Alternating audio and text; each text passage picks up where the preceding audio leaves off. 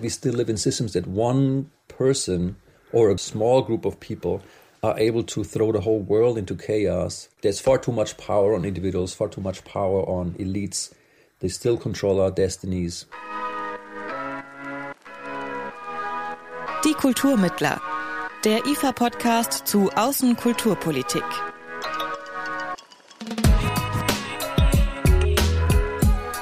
Hello and welcome to today's episode of IFA's podcast, Die Kulturmittler, the title of which can roughly be translated as The Cultural Conciliators. My name's Dan Wesker. In the past decades, the West, in particular the US, but also the EU, have promoted democracy and democratic values on a global scale. Recent crises, as we see them in Afghanistan or right now in Ukraine, however, have put the West's foreign policies to the test. And at the same time, we see some countries in Europe becoming less and less democratic. So today we'll have a closer look at democracy. What exactly do we mean by democratic? How democratic are the democracies we know today? And how can we make them work better? So we can achieve peace and freedom as well as social, ecological, and economic well-being. My guest in this episode is a specialist when it comes to these very questions. My name is Bernd Reiter. I'm right now a professor at Texas Tech University in the United States. I received a PhD in political science from the Graduate Center of the City University of New York. Uh, in 2002, I got this PhD in political science. So I'm by training a political scientist, even though right now at Texas Tech I'm in the humanities department. I've been living in the United States since 1998. And before that, I was doing um, social work in Brazil and in Colombia. In the upcoming edition of IFA's Culture Report, Bernd Reiter writes about foreign policy and the need to pursue it in a more honest way, opposed to the self interest with which Western nations engage in the promotion and strengthening of democratic values in places such as Afghanistan or Latin America. But what is democratic? To start with the basics, I asked Bernd Reiter about his understanding of a functioning democracy or democratic society. The dominant definitions that we have out there right now that are normally used to talk about democracies rely on mostly fair and free elections and they rely on the rule of law. I would call this a minimal definition. By that minimal definition, we have, you can find this information easily anywhere. We have about 21 countries that are full democracies, about 53 that are, that are flawed, and the rest are not considered democratic so that's sort of the, the, the, standard way of understanding it. So my own thinking about this is a little bit different. And I, I, appreciate the question though in that way, in the way you're asking it is my understanding of a functioning democracy, democratic society, because first I would say they are connected. I think it's not conceivable to have a a democracy, a political system that's democratic in a undemocratic society. First thing is to kind of understand okay, we, there is a connection there between a democratic society and a democratic political system. So I think that brings in sort of societal factors into this definition inequality, corruption. And in my understanding, democracy, when it really means or should mean rule of the people, we apply that definition, then we don't really have any democracies around right now. We don't really have systems where people rule themselves or where they have reined in state power to the extent that they feel in control of their governments and of their states, which, in my understanding, is the, the cause for, for all this discontent we, we currently witness around the world that people feel like they live in a democracy and yet they have no real control. So, in my definition my understanding of democracy and democratic society then comes down to how much you know control do people have over their own lives, over the laws under which they live, uh, how much they are able to interfere or influence um, the, the, sort of systems that they live under. Self rule. It comes down to self rule for me. Right. Because that, that almost answers uh, the next question, which is where do you see democracy's weaknesses and main problems? Is is that simply the not the people having the voice that they should have? You're right. I mean, the way I see this and the way I understand and interpret what's going on in the world these days. You know, be it just recent election in France, or in Germany or here in the US, I think there's a lot of people discontent with uh, what they expect from democracy and what it is able to deliver.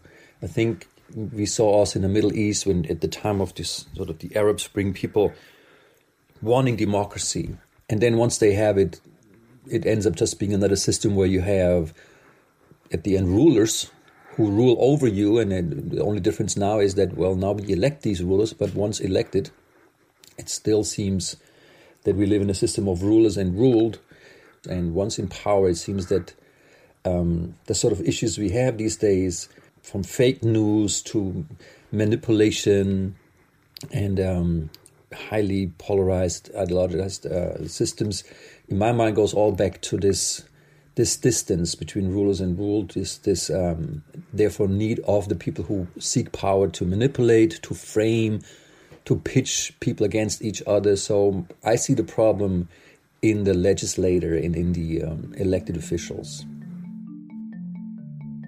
A few years ago in 2017, Bernd Reiter gave a TED talk on this topic. The talk was called The Crisis of Liberal Democracy. In it, Bernd Reiter made very clear that we should not rely on going to the elections and then laying back and let others take care of politics for us, because representation doesn't work very well. He explained to me how democracy and the division of power has changed throughout centuries. So you know, I look at the history of democracy, and and um, I did some studies, and I started out looking at you know Greek democracy and how democracy then over time uh, developed. That is institutionalized democracy. As of late, I have um, come to realize that democracy, understood as the Greeks did it as self rule of average people, has actually a much longer history. It doesn't start with ancient Greece or classic Athens.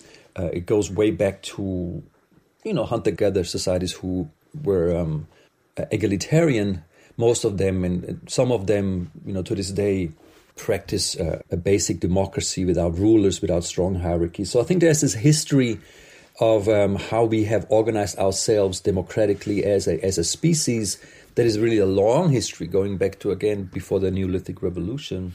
And then only lately did we end up in this model of this sort of liberal uh, democracy, representative democracy, where it now seems that we don't have to do anything as citizens, where we can just sit back, relax, take care of our own private business, and, and sort of hope for the best that politicians arrange things for us. And I think that model is right now showing that it's not working because they don't.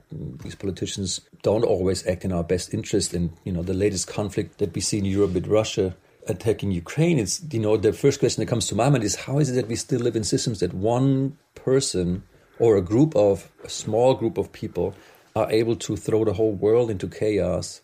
Which to me indicates we still live in these systems. We have, there's far too much power on individuals, far, far too much power on elites. They still control our destinies. And I think that is a problem. And I think it more being the extreme case, but even in average cases, this sort of discontent that we witness everywhere, I think it shows us that this model maybe has run its historical course. How do you assess the EU from a, a democratic point of view? Well, there has been much talk about the democratic deficit of the EU, and I would agree. And I think the EU has brought great benefits, you know, for Europe. I think the fact that um, people have brought down borders, there's increased mobility, all of these positive things, and taking out the, this conflict between um, nations that used to be so characteristic of Europe is now a thing of the past mostly. But at the same time, the democratic deficit is there. You know, I think um, there's far too much emphasis on governance, governance conducted by, again, political elites who decide things um, for the people and not with them. And I think, again, that's the discontent that I'm aware of. You know, people do not trust EU governance because most people don't even know who makes those decisions. Who are these people? Who are the politicians that are sitting in the European Parliament? How is it that they make laws uh, for us without us being involved in the making of these laws? These are sort of old thoughts. This goes, goes back to Rousseau and folks like that who, who said, well, a law is only legitimate if you had a say in a democratic system, if you had a say in the making of it. But of course, in the EU, that's, there's even more distance between those who make the rules and make the laws and those who have to live under them, which is the average citizens. And I think that's a real serious democratic deficit And NGOs, um, civic organisations, and cultural institutions like IFA, what role do they play in a thriving and viable democratic society? Right now, we live in a in a state-centered uh, world where all the power on the international scene rests with states. But by default, states have to pursue their own national interest. I mean, that's just also the nature of democracy. You cannot get elected to um, represent a country if you have the best interests of another country and their people on your agenda. So, national politics on the international scene have to be, you know, focused on national interests. So, I think that's when the when this uh, possibility opens up for organizations like IFA to step in because they are not driven by narrow national interest, they could um, even, I think, uh, work against this sort of devi- oftentimes divisive framing that happens from the top down of interests, you know, this, this polarizing uh, framing uh, that pitches us against each other, that pitches different religions against each other, different ethnic groups against each other. And I think organizations like IFA don't don't have to do that. There is an opportunity to do the opposite, to point out our shared humanity, to point out that average people don't really want war. Everybody just wants to live, pursue their lives, and I think that's something that politics kind of um, worsens and and cultural organizations can work against, and NGOs. Um, are problematic in a sense. They can be problematic because they don't have a clear constituency. They're not necessarily representative of, of, of anybody. They could also be perceived as interest groups, and we have seen this uh, interest groups furthering very specific, very, very particular interests. But there's again there's this potential for non-governmental organizations to operate not in the interest of one group, one interest group, or even one national group, but rather to to further dialogue, to further uh, respect for each other, to to highlight shared humanity, shared values, to promote democratic ideals all of these things that governments say they do, but they end up not doing because, again, it's not sometimes not in their narrowly defined national interest to do so. Yeah, do you think there are eh, some things that European foreign policy is already doing to include NGOs and international cultural organizations in democratic processes? I think we live in a state centered world, and non governmental organizations are like an afterthought. And as long as we do live in a, in a state centered world where you know international politics is really done by states and their representatives. I think as long as that is the case, non-governmental organizations become, like I said, an afterthought, a side aspect, or some sometimes a, a, a sort of a legitimizing uh, tool almost by governments. And if they're given power, then they can have an influence. I think we saw this. I remember 2001, the, the anti-racism conference in Durban. Non-governmental organizations were invited in, and the official discourse of you know, there was sort of placating, saying, oh, there's no real issues with racism around the world. I think it was the non governmental organizations who said, no, that's not true, and we have to address these issues. So I think there's potential there. But again, as long as we live in a state centered world, I think uh, the focus as citizens, our focus should not be on NGOs actually, but rather on democratizing states and reining in state power so that there's more direct involvement of people, of citizens in their governments and therefore in their states.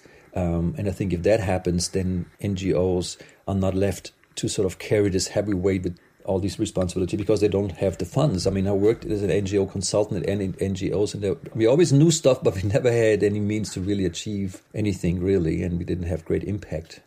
Okay, well, that sort of leads on to my follow up there, because I mean, is is that then the the main problem that the, the finance is simply missing from NGOs? There's several potential problems. We like to talk about the NGOs we like, but of course we also know that this is a this is a sort of wide and open definition. NGO can be anything. Could be just interest representation. We have some nasty NGOs and some nasty interest groups who promote hatred and xenophobia and racism, and they're also NGOs. So there is a problem of you know legitimacy and, and representation in NGOs. But those NGOs who promote human rights and stand up for democracy, and democratic values, they certainly don't, in the current system, don't have the power, the resources, the influence, the access to change anything. I'm a member of an NGO that somehow belongs to the United Nations uh, about uh, anti racism. I don't see that making any sort of uh, difference under the current structures. Okay, but then how could one go about improving that situation? Well, uh, governments leave so many things un, undone, and, and there's so many, um, you know, with the internet being so open, and there's so many ways to to reach people. I think NGOs who have a positive message can certainly smartly use that and and, and reach people with positive messages and uh, sort of contribute to a positive democratic culture of dialogue and respect and, and, democraticness. It comes back to resources, what we're able to do as an NGO, what you're able to do as an NGO. Um, but I think there's greatly in- increased opportunities now, given the, the access that we have to, to media, to different ways of media platforms. Okay, one of your most recent publications explores solutions to save democracy and the planet from ongoing crisis, looking at it from an ecological, economic, and social perspective. Can you name some examples of what you think will have to change to ensure our democratic future, ecological survival, and fair economies? You know, I've done some research where I collected examples across over the world, uh, and also reaching back into history. So, trying to understand how is it that that people can organize differently in a democratic way, in a way that, that favors justice and equal opportunities. That was motivated by the idea that we always hear this oh, there are no alternatives. This is just how it has to be. So I kind of researched and wrote a book where I forcefully argued that there are many alternatives. And particularly, I found it. I found very inspiring some some indigenous groups who organize in ways that are not detrimental to the environment, who promote the participation of everybody in politics. Uh, so I included all these cases, and, and then I followed up with a, with a small little book and it's it's really based on the idea that on the one side, I think it's time to think about upper limits. We talk about minimum salaries all the time, but we I think it's time to start talking about maximum salaries and how much wealth is enough. How much should one person be able to own and then pass on to the next generation? Because that clearly undermines fairness and equal opportunity, but it also is a major problem, I think, for the ecology if we keep on growing and if there's no no end to growth I think then we, we all know this is not going this is going down the drain. I mean, we're systematically destroying our planet with this overconsumption. That's one thought, and the other thought is, uh, you know, I'm very inspired by the work of a colleague at Stanford. James Fishkin has uh, developed a polling mechanism, but I, in my mind, combined this with the American jury duty system to come up with this idea of legal duty, which basically means, you know, this is an, an old insight from the Greeks also that sortition lottery for selecting people to do public administration, public duty is a better way, more democratic way than election. So I'm basically proposing that instead of having elected officials, we should think about selecting random people to be involved in the legal process, in the lawmaking process, which would allow them to become also more knowledgeable about the whole lawmaking process. And it would do away with a lot of the issues that we have currently with elected officials. In our last episode, we talked about how people can get involved in politics when we spoke about civil society in Ukraine. The Ukrainian civil society is very strong and has understood in the last decade that for democracies to survive in the future, people need to become active and take matters in their own hands while questioning the current system. At the same time, states need to understand that they work for the people that states are a function of society, not vice versa. Now, looking at the situation in Ukraine, where two very different political systems are clashing, we see a crisis that shakes up all of Europe. I asked Bernd Reiter how this affects Western democracies and how we should be dealing with this. You know, I've had this discussion over the last weeks, of course, as I'm, as everybody else, I guess, watching the news and being horrified by the terrible cost of the, of this invasion to Ukraine. And um, I think, you know, on the one side, I think talking now from from a Western European German perspective should alert us and make us make us alert to the fact that our way of life is precarious. That um, this is just at our doorsteps now. I always thought that democracy and human rights and and all kinds of other rights, rights for women, for minorities, for LGBTQ uh, rights, even animal rights. I think they are worth standing up for. They're worth defending. It's too easy just to say, well, we, you know, we, we want to enjoy these these rights almost as if they were privileges, but we're not willing to stand up for them and defend them. And I think that's what we're learning these days. We, we need to step up and say, well, if we want to live in this kind of world that we appreciate, we have to also be willing to defend it. Yeah, perhaps it will be a wake up call. I mean, it's also an opportunity, you know, because I do think, particularly, we've seen this under the Trump administration here with the US. You know, the, the US on the international scene becomes a less and less reliable partner. Who knows if Trump comes back or someone like him, and then it's not a safe space to say, well, we're just going to rely on the US to defend and stand up against genocide or stand up against invading uh, aggressors. I think it's it's really a, wake up call for the EU also to to to step up and say, well, we need to have a European security system, a European foreign policy that is distinctively European and not and, and, and consistent with human rights and consistent with the defense of democracy, way more so than the US has done and has been. So I think it's at the same time an opportunity to to do that. As Bernd Reiter has pointed out, even when we rate states as highly democratic, we tend to settle with the minimal definition of what a democracy can be. If people had actual control over laws, decisions and developments in their countries, they would be more content. And that's it for today. For any suggestions, critique, or wishes, feel welcome to email us at podcast at ifa.de. My name's Dan Wesker. Thanks for listening and take care. Die Kulturmittler, der IFA-Podcast zu Außenkulturpolitik.